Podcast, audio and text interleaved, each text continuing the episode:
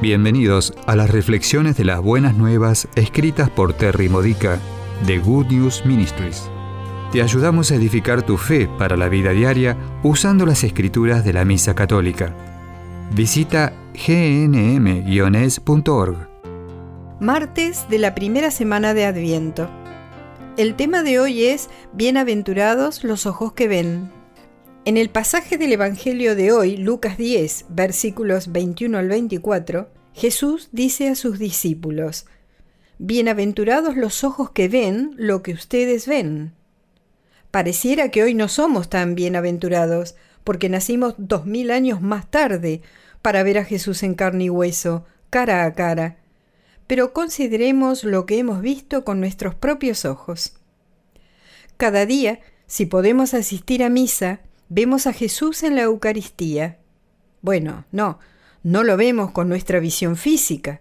Requiere fe y creer en el poder sobrenatural de Dios para reconocer que el pan y el vino se transforman en el cuerpo y la sangre de Jesús durante las oraciones de consagración.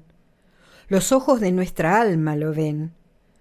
Todos los días vemos a Jesús en los demás si miramos más allá de la basura de la pecaminosidad y los comportamientos poco saludables que acarrean como si fueran posesiones valiosas.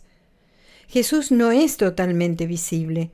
La verdadera visión requiere fe. La verdadera fe abre los ojos de nuestras almas para encontrar la presencia de Cristo dentro de cada persona. Todos los días, si en oración observamos lo que Dios está haciendo en nuestras vidas, vemos las manos de Cristo llegar hasta nosotros, abrazarnos, ayudarnos, alimentarnos, tomar nuestras cargas sobre sí mismo y sanarnos a través de las personas de nuestro alrededor. Los ojos de nuestra alma ven su amor, que viene hacia nosotros a través de los demás, y nos damos cuenta de que estamos siendo bendecidos. Sin embargo, ¿de qué sirve ver a Jesús si no es con el objetivo de seguirlo y asociarnos a Él para continuar con su ministerio terrenal? Somos bendecidos porque estamos unidos a Cristo.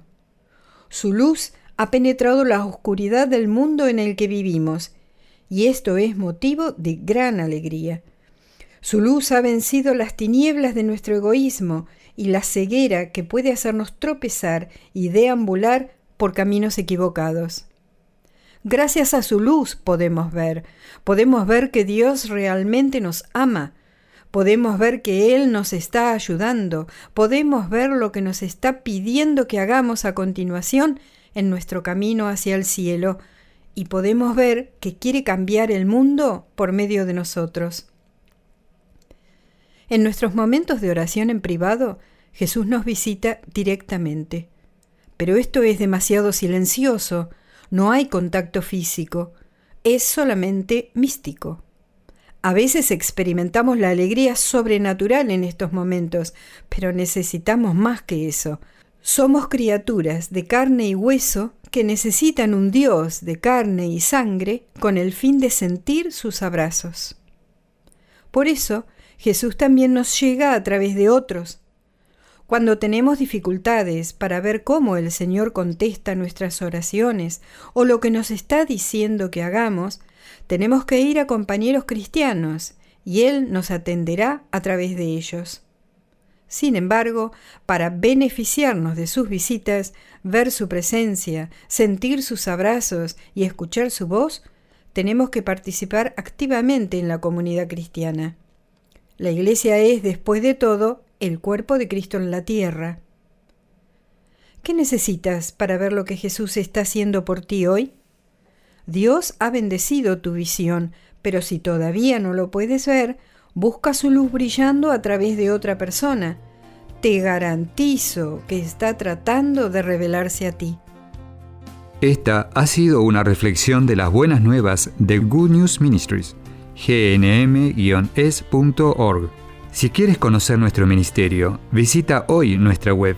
Encontrarás reflexiones para recibir por correo o mensaje de texto, retiros en línea, recursos de oración y mucho más para ayudarte a conocer el amor del Padre, para acercarte más a Cristo y ser lleno del Espíritu Santo.